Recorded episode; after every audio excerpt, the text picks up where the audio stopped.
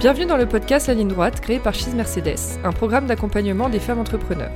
La Ligne Droite, le podcast qui donne la parole aux femmes audacieuses. Pour cette première saison, nous vous donnons rendez-vous pour cet épisode autour de 10 invités pour parler de l'entrepreneuriat féminin. Ce cinquième opus est en compagnie d'Olivia de Fayet et Fanny Solé, fondatrice de Willow Grove. Nous recevrons ensuite Julia Bijawi de Frichti et Noélie Balèze de Pampa.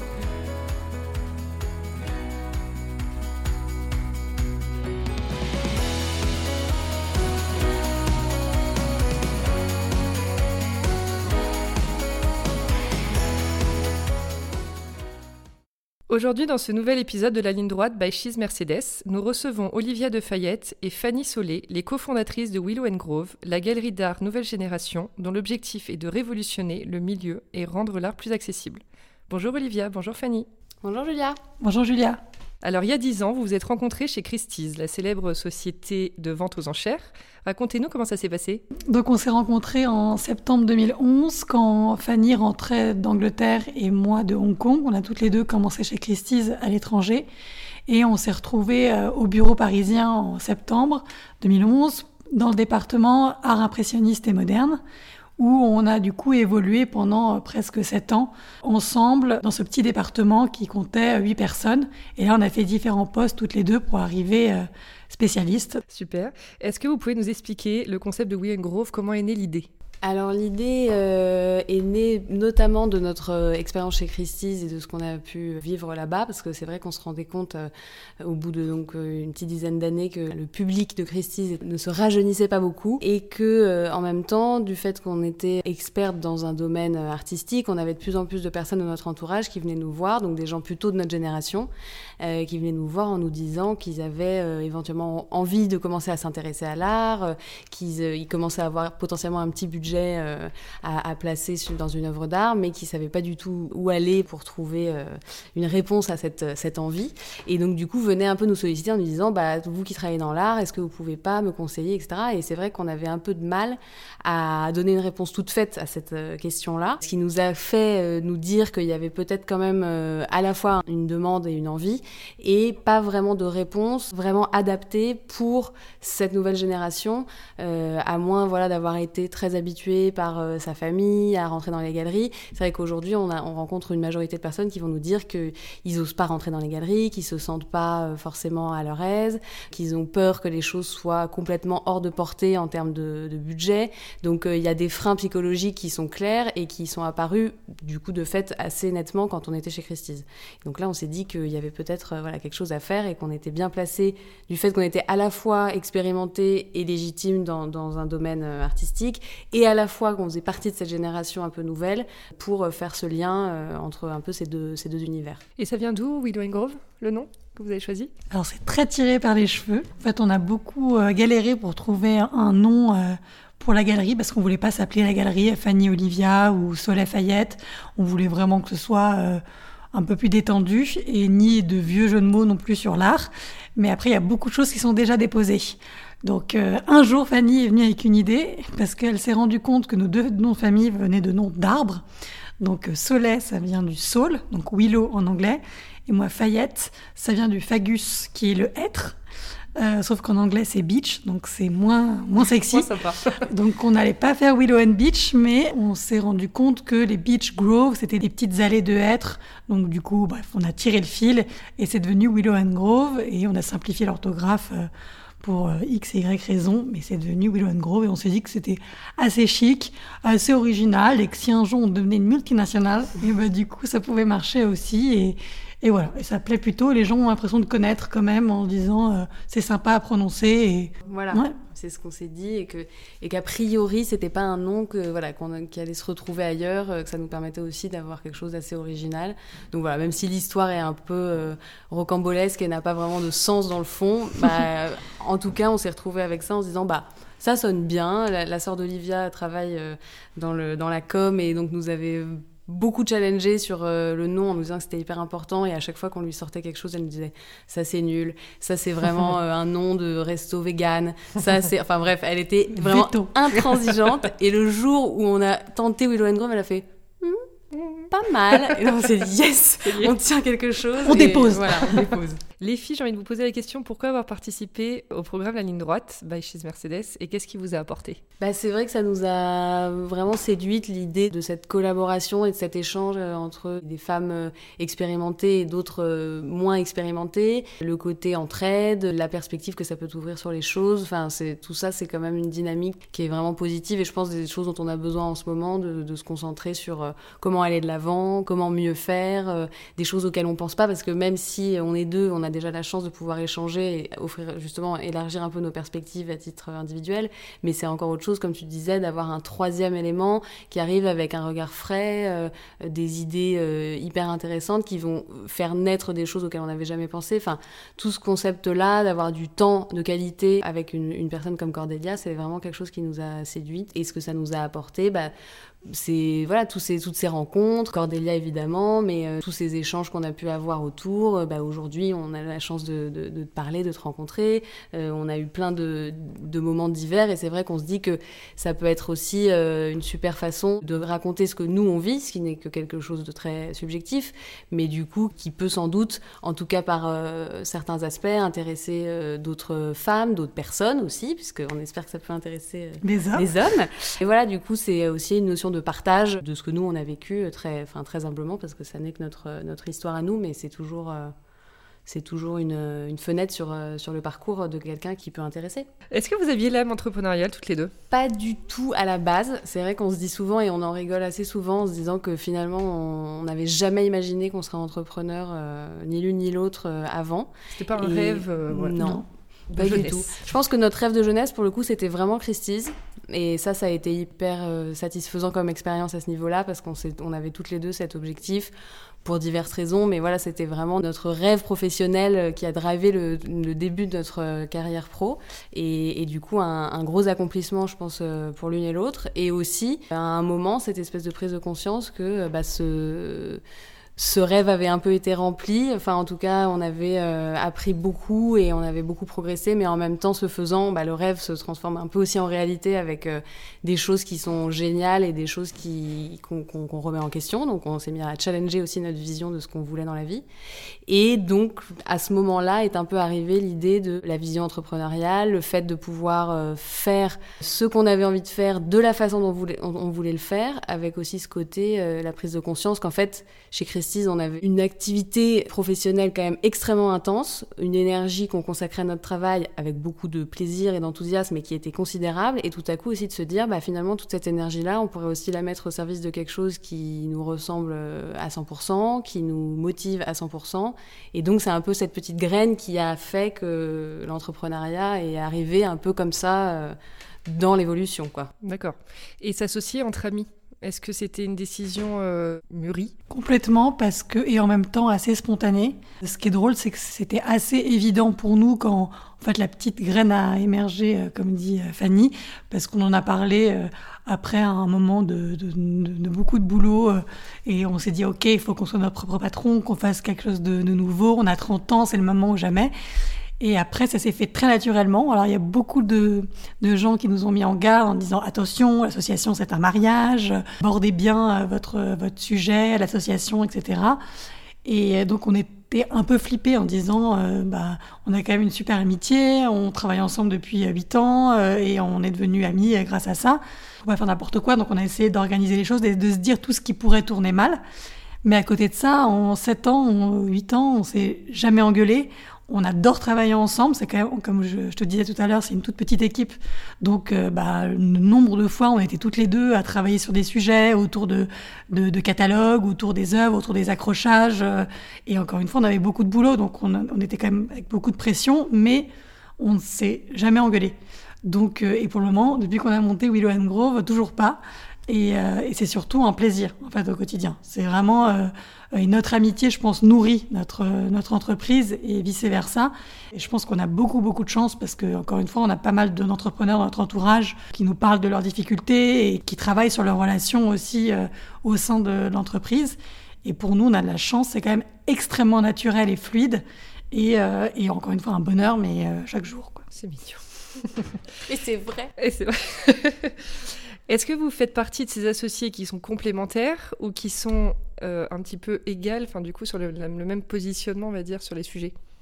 Alors, on n'est pas du tout complémentaires et on l'est euh, aussi en même temps. Enfin, c'est-à-dire que je pense que sur les sujets, en termes de compétences, on est, on est tout à fait équivalentes parce qu'on a des formations euh, qui sont quasiment les mêmes, on a des, une expérience professionnelle euh, qui est quasiment la même. Enfin, voilà, du coup, c'est vraiment, on a toute cette expérience professionnelle et ces compétences professionnelles, elles sont, elles sont très très proches. Après, je pense qu'on est quand même complémentaires en termes de personnalité donc euh, ça, c'est aussi assez important. C'est-à-dire qu'au début, on s'inquiétait un peu du fait qu'on était de ce côté justement la complémentarité au niveau des compétences. C'est tellement plus facile pour se répartir les tâches, etc.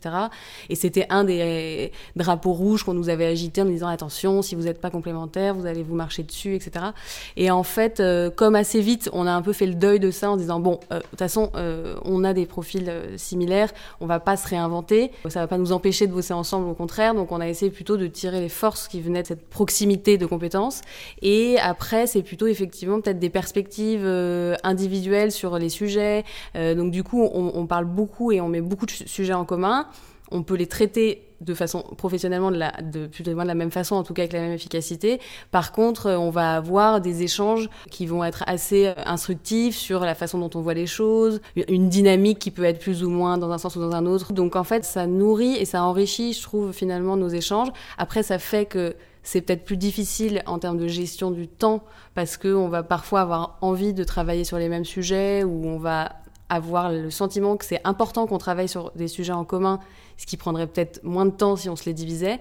Mais je pense que dans la vision plus large, je pense que c'est positif pour notre association et pour notre business. Donc, euh, En tout cas, ça fonctionne comme ça. Voilà. Comme beaucoup de milieux, on imagine celui de l'art très masculin. Est-ce que vous avez rencontré des difficultés toutes les deux d'être une femme, en fait, tout simplement? Vous avez lancé le business Je pense que c'est un milieu qui est très masculin. Je pense qu'on ressentait plus, enfin moi en tout cas, je ressentais plus ce côté masculin euh, chez Christie's. C'était pas nécessairement d'ailleurs dans l'entreprise elle-même que dans la clientèle, euh, le côté effectivement, enfin si on grossit un peu le trait dans la démographie de, de, la clientèle, c'est vrai que donc elle est pas très jeune et elle est aussi très masculine. Donc c'est vrai que quand on était spécialiste euh, avec le titre de spécialiste à 25 ans en étant une femme et qu'on se présentait chez un client qui avait une grosse collection avec euh, parfois hérité de famille, enfin donc du coup tout un espèce d'imaginaire en plus autour de ça et tout. Il y avait parfois un côté où on se sentait euh, pas forcément prise au sérieux ou et après peut-être que d'ailleurs on projette aussi ça sur les autres. Hein, donc il y a aussi une part où chacun voit les choses à sa façon. Mais donc du coup ça c'est vrai que c'était un peu, ça pouvait être un peu euh, à certains moments bloquant. Professionnellement, après il y, a, eu ponctuellement aussi des moments où c'est sûr que euh, pouvez avoir l'impression que, euh, bah, comme dans beaucoup de boîtes, il y a beaucoup de postes de direction qui sont occupés par, par des hommes. Il y a un côté où finalement il y a parfois plus de mise en avant de certains, de certains profils masculins. Après ça peut être lié aussi à plein de choses. Euh, nous, on avait par exemple un département euh, qui était assez féminisé, le département contemporain, qui est un, gros département, euh, parce que Olivia disait tout à l'heure que c'est un petit département impressionniste et moderne. C'est petit par la taille de l'équipe, mais c'est extrêmement clé et important en termes de chiffres pour la boîte. Donc c'était un gros département au, sens business du terme. Et l'autre gros département, c'était plutôt l'art contemporain. Et l'art contemporain était très masculinisé. Et pour le coup, c'était un appartement extrêmement dynamique avec euh, une croissance très importante et une espèce de, lumière sur le contemporain parce que c'est ça qui drive la boîte, etc. qui fait aussi que de fait il y avait plus d'attention là. Donc est-ce que c'est parce que c'était des hommes qui étaient plus mis en avant ou parce qu'ils étaient dans un département. On ne saura jamais, euh, on va pas euh, faire des théories, mais voilà, en tout cas, c'est vrai qu'à certains moments, à ce niveau-là, parfois, oui, il y a eu des, sentiments un peu de frustration, en tout cas. Après, moi, je pense que depuis qu'on a monté Willow Grove, en tout cas en tant qu'entrepreneuse femme, du coup, je trouve qu'on n'a jamais ressenti le moindre euh, obstacle, et même limite l'inverse. Le fait qu'on soit deux femmes en train de mener à bien ce projet entrepreneurial, je trouve que ça ne nous a pas forcément aidé, mais en tout cas, euh, justement, on est contacté par des gens comme vous, euh, par euh, des, parfois des, sujets de journalistes qui voulaient mettre en avant des femmes entrepreneurs et des femmes dynamiques qui montrent en tout cas leur propre, propre projet. Donc, je trouve que limite, ça nous a un peu servi parfois aussi. Il faut le dire de temps en temps. Oui, c'est vrai. C'est vrai que l'entrepreneuriat féminin est à la mode. Voilà. en ce moment. Vous avez échangé récemment avec Cordélia Florence, créatrice du mouvement Elles font YouTube, que nous avons eu sur le podcast dans l'épisode précédent. Qu'est-ce que vous attendiez de cette rencontre? Je pense que euh, ce qui nous intéressait, c'est d'avoir l'expérience d'une femme euh, extrêmement dynamique et, euh, qui a beaucoup de succès pour nous peut-être nous donner quelques petits conseils pour que nous, on grandisse et on s'épanouisse dans notre vie professionnelle notamment. Et aussi, ce qu'on trouve extrêmement riche, c'est d'avoir un regard euh, extérieur et bienveillant sur notre business pour qu'on puisse échanger sur des sujets, avoir, un partenaire, un autre partenaire en fait d'échange et d'écoute pour parler vraiment de, de, choses aussi bien du management, du, de la gestion du temps, de euh, l'organisation, de la croissance, enfin plein de sujets en toute liberté et, euh, et, bienveillance. et qu'est-ce que vous avez retenu du coup de vos échanges? Alors, euh, c'est en cours, à vrai dire. C'est assez euh, riche euh, et, nourri comme discussion. En fait, nous, c'est vrai qu'on essaye en tout cas d'en tirer pas mal d'enseignements concrets parce que finalement, c'est ce qu'on peut, ce dont on peut se rendre compte quand on est entrepreneur, c'est que la théorie, réfléchir dans son lit, etc., avoir des grandes idées, c'est, c'est pas forcément ce qui est le plus compliqué. En réalité, c'est un peu la mise en route de tout ça et comment faire pour, dans le quotidien, s'améliorer, se clarifier les idées, etc. Et ça, c'est vraiment, je pense là-dessus, entre autres, que Cordélia nous a déjà aidé et, pourra encore nous aider. Donc, euh, on est excités. Euh, Olivia, tu parlais de hum, management. Euh, la notion de manager délégué, est-ce que c'est facile pour vous? Est-ce que c'était inné? Vous avez dû apprendre à le faire? Alors, je pense que c'était un nouveau challenge quand c'est ta propre boîte. Parce qu'on on a un peu managé quand on était chez Christie's, mais là, c'était vraiment différent dans le sens où déjà les, premières années, on était vraiment que, enfin les deux premières années, on était vraiment toutes les deux avec Fanny. Donc euh, la communication était hyper facile. C'était, euh, je t'envoie un texto, c'est bon, la communication elle est faite. Donc là, depuis septembre, on a augmenté notre équipe dans le sens où maintenant on est six. Enfin, c'était avant. Euh, aujourd'hui, décembre, enfin novembre 2020, plein Covid. Mais en tout cas, cette volonté était de faire croître l'entreprise. Et donc, du coup, on est six et on essaye de mettre en place un maximum de, process pour que justement euh, chacun ait une idée claire de, de ses tâches, que certains aient une idée claire de, de des fonctions qu'il doit, qu'il doit prendre. Et nous, notre challenge, c'est de bien déléguer pour justement pas faire du micromanagement, mais en même temps de d'accompagner euh, cette équipe-là pour que le travail soit fait comme, euh, comme on veut qu'il soit fait évidemment et que aussi chacun grandisse dans ses compétences-là. Parce que pour nous, l'importance d'avoir une équipe à qui on fait confiance, c'est que justement on puisse se concentrer sur d'autres sujets en toute sérénité.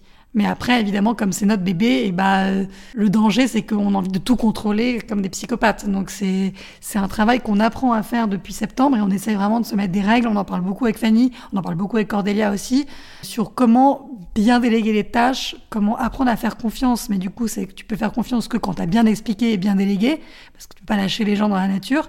Et comme ça, nous, nous libérer du temps pour vraiment euh, se concentrer sur le développement de, de la boîte. Vous avez mis du coup un process en place? Oui, bah, on a mis plein de process en place, euh, même des petits process. Hein, c'est pas forcément un gros process, mais c'est sur tous les sujets, euh, plein de process différents. Après, c'est vrai que c'est aussi ce qu'on a, expliqué très clairement à l'équipe, euh, parce qu'il y a beaucoup de gens qui ont commencé en même temps finalement. C'est que en fait, on est en train de ensemble créer quelque chose de nouveau, une nouvelle ère pour notre entreprise.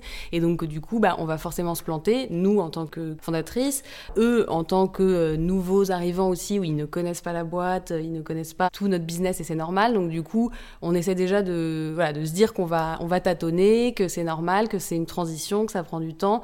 C'est pas toujours facile comme notion. Moi, je sais que pour moi, par exemple, c'est, je trouve ça extrêmement difficile parce qu'on a envie que ça aille vite, que les choses soient tout de suite arrivées au stade où ça roule, etc. Et en fait, euh, c'est vraiment une gymnastique euh, intellectuelle à s'imposer aussi de se dire non, il faut prendre le temps de le faire, il faut euh, y passer du temps pour qu'ensuite on en gagne. Et ça, c'est c'est ce qui est en cours en ce moment. Donc c'est vraiment un nouveau métier en fait à apprendre. Et ça, c'est ça qui est marrant aussi quand on est entrepreneur, c'est qu'on quand on crée la boîte, on a l'impression d'apprendre 50 nouveaux métiers qui sont euh, un métier un peu de légal pour euh, les statuts, euh, un peu un métier de comptable, un peu un métier de chef de, marketing, un peu un métier voilà, de créa. voilà. Et tous ces métiers qu'on n'avait jamais fait avant, déjà qu'on a appris. Et là, on passe dans une nouvelle phase où, une fois qu'on a appris à faire ces métiers-là, faut un peu les, les donner à quelqu'un d'autre en apprenant le métier de manager. Donc, c'est quand même sportif. même, je trouve, comme gymnastique voilà, intellectuelle, c'est vraiment challenging, mais, euh, mais c'est hyper intéressant aussi. Et ce que je trouve extrêmement riche aussi, c'est dans cette euh, idée de ramener des nouvelles personnes à notre équipe. Comme je le dis, c'est des personnes, c'est pas des postes concrets parce qu'on a un besoin. évidemment, on a un besoin, mais ce qui est génial, c'est que euh, on va essayer de recruter vraiment des personnalités qui et en plus comme on est dans un domaine extrêmement quand même créatif et on a la chance d'être dans une toute petite boîte donc chaque personne arrive avec ses idées et euh, ses envies et comme on a cette souplesse là du fait qu'on est une toute petite taille et ben en fait bah quelqu'un qui arrive avec une idée ben on peut la réaliser et de manière extrêmement rapide et ça, je pense que pour, pour l'équipe, c'est hyper, euh, hyper stimulant et valorisant. Euh, L'autre jour, euh, voilà, on, quand on était après l'annonce du confinement, tout d'un coup, il y a deux euh, personnes qui ont dit on pourrait faire quelque chose de virtuel. Enfin, elles, sont arrivées avec des idées et on a dit bah oui, bah pourquoi pas? Alors vas-y, toi tu demandes le devis, toi tu demandes aussi à ton copain qui sait le faire. Et bah on va voir ce qu'on peut faire. Et bah ça c'est c'est hyper excitant aussi pour nous parce qu'on on grossit avec des personnes qui arrivent avec leurs idées, leurs motivations. Après nous, notre rôle, ça va être d'encourager de tirer ces gens vers euh, une, dynamique que nous on a envie de mettre, vers une énergie et d'idées encore de croissance parce que si la boîte va bien, on va tous, euh, on va tous aller bien, on va tous monter en compétences, et, etc. Mais je trouve que c'est assez sympa cette idée de, notion de collaboration, quoi. C'est vraiment collaboratif. Il y a pas, évidemment, on, décide entre guillemets avec Fanny parce que euh, on a nos envies et qu'on est contrôlante. Mais en tout cas, c'est, je, trouve que c'est assez sympa de se dire qu'on est, on peut, on peut, échanger, partager. C'est un peu un équilibre à trouver au final quand tu es chef d'entreprise, parce que effectivement, tu as toutes ces nouvelles fonctions qui arrivent. Euh, là, le côté management d'équipe, c'est une nouvelle fonction pour vous. Du coup, j'ai envie de vous demander, à votre avis, enfin, selon vous, votre expérience maintenant d'entrepreneur, est-ce que cet équilibre-là entre être donc un peu égal sur toutes vos fonctions de chef d'entreprise, plus vos vies privées, est-ce que c'est un équilibre que vous avez trouvé déjà aujourd'hui, ou est-ce que vous êtes perpétuellement en train de le chercher mmh, bah, compliqué comme question. bah, oui, après on est plutôt, euh, je pense qu'on est plutôt en train de le chercher encore parce que justement la nouveauté de ces nouveaux défis qui arrivent en permanence et je pense que pour le coup, je ne sais pas si c'est pas un peu illusoire de penser qu'un vrai équilibre euh, qui soit permanent. Enfin, le principe d'un équilibre, c'est que c'est voilà, ça se oui. Voilà, ça se balance un peu. À un moment, on arrive au point d'équilibre, puis on repart dans un autre sens. Enfin, je pense que l'équilibre euh, permanent et stable et durable, je pense que c'est ces deux notions qui, qui, ne collent pas ensemble. Donc euh, déjà, on peut un peu faire la paix avec ce, concept, je pense. ça ira peut-être mieux en termes de voilà de, de, exactement et de stress et de et, d'anxiété sur les épaules. Mais voilà, je pense que on progresse. En tout cas, on a conscience que c'est important. C'est aussi pour ça qu'on a fait ce choix de la vie euh, d'entrepreneuriat. C'était au moins pour pouvoir choisir les éléments de l'équilibre. Après, euh, je pense que c'est vraiment un projet en cours et euh, la vie personnelle, c'est évidemment la, limite est beaucoup plus floue que quand on est salarié. En plus, quand on fait un métier passion. C'est-à-dire que non seulement on a décidé de monter cette boîte, mais en plus on n'a pas monté une boîte pour monter une boîte et se dire qu'on allait la revendre et devenir milliardaire si on y arrivait. C'était qu'on voulait vivre de notre passion.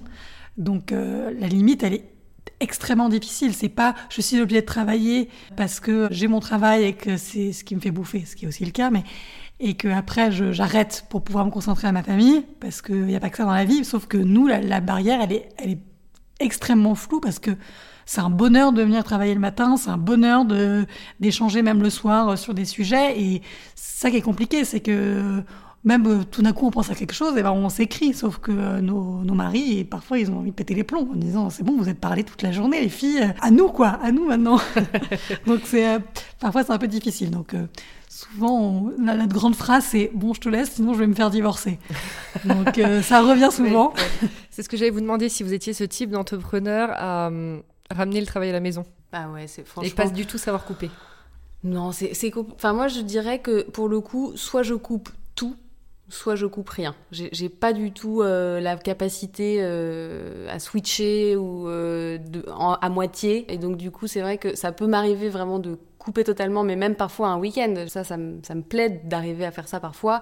Et je, me, le fais pas forcément sciemment, mais d'un coup, je me rends compte que oui, bah, ça fait deux jours que j'ai pas trop pensé au boulot. Bon, oui, j'ai été euh, checker euh, mes mails de temps en temps, etc. Hein, j'ai pas fait un blocage complet, mais en tout cas, j'ai pas, je suis pas rentrée proactivement dans un truc euh, où j'allais essayer de traiter des sujets, répondre à des choses. Donc, mais c'est vrai que j'arrive pas trop à faire des choses en demi-mesure. Donc, ouais, la frontière est super floue et difficile ce qui est dur aussi, c'est que nous, nos clients, c'est des actifs. Et donc, euh, bah, souvent, ils nous écrivent le soir et le week-end. Donc, euh, ce qui est normal, c'est le moment où ils ont le temps de penser à leur intérieur, etc. Donc, euh, comme business first, il y a un moment où bah, le client, il faut lui répondre. Donc, évidemment, il comprendrait si on lui répondait lundi. Mais on est excité parce qu'on a quelqu'un qui est intéressé par, par une œuvre. On se dit, bah, c'est super sympa, on va lui renvoyer des photos. Enfin, on va essayer de traiter le truc, quoi. Je comprends. Et est-ce que le fait d'être deux, ça vous aide à trouver cet équilibre? Bah, en tout cas, c'est sûr que le fait d'être deux, ça permet de dire à des moments, là, moi, je vais pas pouvoir, ou là, moi, j'ai une contrainte, ou, enfin, du coup, on peut quand même vachement ajuster ça, et ça nous permet quand même de préserver certaines, euh, certaines plages l'une et l'autre quand il mm. le faut. Et ça, euh, on le fait. On se repose volontiers l'une sur l'autre quand on a besoin. Par exemple, j'ai pas d'enfant, mais euh, j'ai euh, pas une maison de campagne dans laquelle j'aime bien aller où il faut, enfin, si j'y vais, il faut que j'aille pour trois jours. Bah du coup, je vais dire à Olive, là, moi, j'ai, enfin, j'ai besoin de, de, partir plus tôt pour pouvoir y aller. Je sais que elle, elle va pouvoir rester. À l'inverse, Olive, elle a son fils qui fait qu'il y a peut-être plus de contraintes parfois dans le quotidien. Du coup, moi, je compense à ce moment-là s'il le faut du coup, c'est vrai que ça nous permet quand même d'adapter et, mm. d'être assez souple, d'autant plus qu'on n'a pas exactement le même, euh, la même vie euh, perso, la même configuration de vie perso. Donc là, pour le coup, c'est plus complémentaire peut-être. Oui, on se dit qu'il y a toujours quelqu'un euh, qui est à bord, quoi. Ouais. Donc vous déléguez un petit peu l'une sur l'autre. Ouais. ouais. exactement. Et quelles sont les missions que vous préférez en tant que chef d'entreprise, toutes les deux?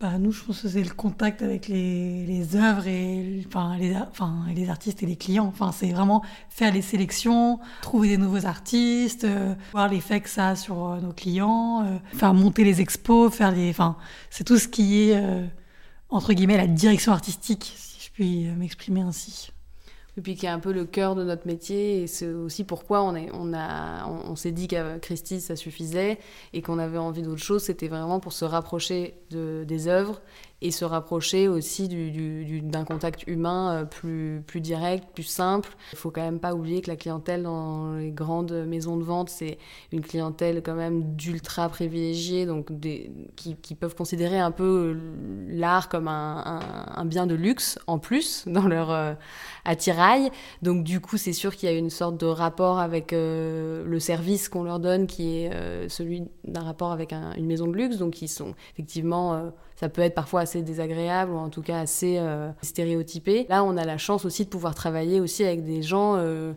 normaux, entre guillemets, euh, certes des gens qui ont la chance de pouvoir avoir un budget à allouer à ça et c'est pas donné à tout le monde évidemment mais du coup qui ont un rapport assez innocent à tout ça un rapport de découverte un rapport de plaisir. Enfin c'est complètement autre chose et ça c'est génial d'accompagner aussi les gens dans cette dans cette démarche là quoi et Fanny le disait, Olivia, tu es aussi maman toi d'un petit garçon? Oui, Sacha, qui a 3 ans et demi. Est-ce que c'est compliqué pour toi de trouver encore une fois cet équilibre entre ta vie de maman et ta vie d'entrepreneur? Bah déjà, je trouve que l'avantage déjà quand on est entrepreneur, c'est qu'encore une fois cette gestion du temps, c'est-à-dire euh, que euh, si j'ai tout d'un coup j'ai besoin d'aller le chercher ou de l'emmener chez le médecin ou je sais pas quoi, j'ai pas mal au bide de devoir aller voir mon boss en disant faut que je m'absente. Oui, je sais, il est 15h30 un mardi. Et, donc là, je peux le faire euh, librement, même si évidemment je, préviens l'équipe et que parfois ça tombe à des mauvais moments. En vrai, c'est pas très souvent, mais c'est juste de se dire que j'ai j'ai pas ce mal de ventre et que je peux compenser le boulot euh, tard le soir, le week-end. Enfin, donc je, trouve que, ça, va. Et pareil, euh, si j'ai pas à poser des vacances, enfin, si jamais j'ai besoin de trois jours à prendre, et bon, on s'organise avec Fanny, on s'organise avec l'équipe. je trouve que c'est assez, c'est plus facile, je trouve. Et c'est aussi euh, pour ça euh, que qu'on a décidé de, se mettre à notre compte et de monter la boîte, c'est d'avoir euh, cette, cette, notion de choisir ton temps perso et ton temps pro et de le récupérer, de retrouver l'équilibre après. Donc non, je trouve que, que ça, ça va. Même si parfois, encore une fois, c'est dur parce que en effet, il faut que j'aille le chercher à une heure fixe. Et ça, c'est beaucoup moins de liberté que quand, j'avais pas d'enfant. Donc, euh, je dois lâcher mon ordi, je dois tout lâcher, je dois partir. Et je dis à Fanny, ok, je me casse, il est 19h faut que je le récupère. Quoi. Mais ça, ce serait la même chose dans, dans n'importe quelle boîte. Dans n'importe quelle boîte. C'est plus le, concept d'avoir un enfant dans, ta vie professionnelle. C'est ça. J'adore. Qu'est-ce que d'ailleurs le concept de sororité vous évoque? Bah, Je pense l'entraide et la solidarité, bon, du coup, entre femmes. Je pense qu'il est important. Euh, en 2020, encore une fois, de se serrer les coudes entre femmes, essayer de trouver notre force commune. Après, je pense qu'il euh, faut le faire aussi avec les hommes et que nous, euh, je pense qu'avec euh, Fanny, on est assez euh, féministe dans le sens où on pense qu'on peut tout faire. Et ça, c'est hyper important. On peut tout faire. Dès qu'on a décidé, on peut le faire. On, peut tout faire. Et pas parce, qu'on est des femmes, hein, mais juste parce qu'on est des êtres humains comme les autres. Mais je pense que c'est plus dans le sens où il faut se faire confiance et donc, du coup, peut-être transmettre ça aux autres femmes et le recevoir aussi des autres. Mais je pense que c'est plus une histoire de, de, se donner confiance et se donner l'énergie qu'on peut faire plein de choses et sûrement à deux et à trois et à plus, on peut le faire encore mieux. Si vous aviez un conseil, un seul à donner aux femmes qui nous écoutent, qu'est-ce que ça serait? Bah, C'est un peu ce que tu disais là, Olivia. Je pense que c'est se faire confiance, pas trop réfléchir à, la à la pression euh, dont on entend souvent parler, etc. Parce que c'est vrai que moi j'ai l'impression que la, pression, c'est aussi celle qu'on accepte de, de supporter. Donc euh, je pense qu'à un moment, il faut aussi se libérer de cette idée de la pression. Il faut pas non plus faire un refus d'obstacle, comme on dit, c'est-à-dire en se disant il y a trop de pression, il y a trop de pression, donc je n'y arriverai pas.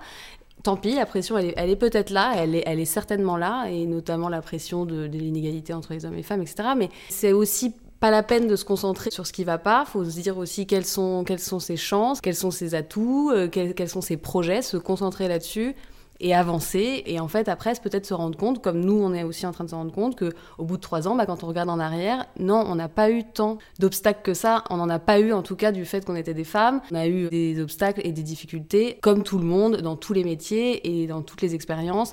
Et, euh, et il faut, de toute façon, quoi qu'il arrive, qu'on soit un homme ou une femme, y croire, sinon les choses n'arrivent pas. Quoi. Donc, euh, Et moi, je trouve aussi que, moi, je leur dirais, euh, on fait ce qu'on peut parce que je trouve qu'il y a une distorsion entre, encore une fois, euh, euh, la réalité et l'image que qu'on renvoie. Même Cordélia, par exemple, tu vois, une, une femme forte, ou d'autres femmes parfois on se dit mais comment elles font? Comment elles font pour être des super businesswomen, pour avoir un, deux, trois enfants, euh, pour euh, faire du sport, euh, manger bien, etc. Alors que moi j'ai l'impression de ne pas y arriver.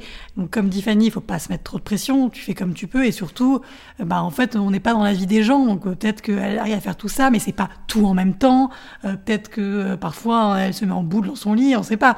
Donc faut juste se dire que chacun fait ce qu'il peut avec sa propre personnalité et avec son emploi du temps, sa notion aussi de enfin, d'énergie et de comment tu as envie de remplir ta vie et ta, et ta journée aussi. Donc, euh, je pense que chacun fait comme il peut. Voilà. Très vrai. Et pour terminer, dernière question, est-ce que vous avez un mantra qui vous suit chaque jour en tant que femme qui ose? Ah là là, difficile. Vas-y, tu l'as. Oui, bah oui, mais ça rejoint un peu ce qu'on s'est dit. C'est un peu quand on veut, on peut. C'est, mais, mais c'est pas dans une façon parce que ça, ça peut être aussi interprété comme quelque chose d'une injonction un peu violente de si tu si tu n'y arrives pas, c'est que tu l'as pas assez voulu, etc. Donc, encore une fois, c'est apprendre dans le sens positif du terme. C'est-à-dire que moi, je crois vraiment qu'il euh, y a énormément de choses qu'on peut accomplir en y mettant toute son énergie, etc. Donc, essayons, on verra où on arrive. De toute façon, on pourra faire quelque chose. Donc, allons-y et ce sera toujours mieux que de se ronger les sens en disant je vais pas y arriver, je vais pas y arriver et du coup de ne rien faire. Donc euh, quand on veut, on peut. Mm. Bon, et le mien, c'est le bonheur est dans les contrastes. J'essaie d'y penser souvent parce que je trouve que tu peux avoir des grands succès et des petits succès. Et donc tu peux euh, non seulement prendre du plaisir dans un, grand, un grand, accomplissement, mais aussi dans juste d'un petit moment euh, sympa que tu as passé avec quelqu'un ou d'un petite réussite que tu as fait à réparer quelque chose et que tu as changé les piles, ce réveil qui marche pas depuis trois mois, et ben c'est pas grave. Ça, c'est bien. Donc, euh, juste essayer de se concentrer sur des choses positives et se dire qu'on peut euh, trouver le bonheur dans, dans des choses euh, très, très différentes. Super. et eh ben, merci beaucoup, merci Olivia et Fanny. Merci, Julia.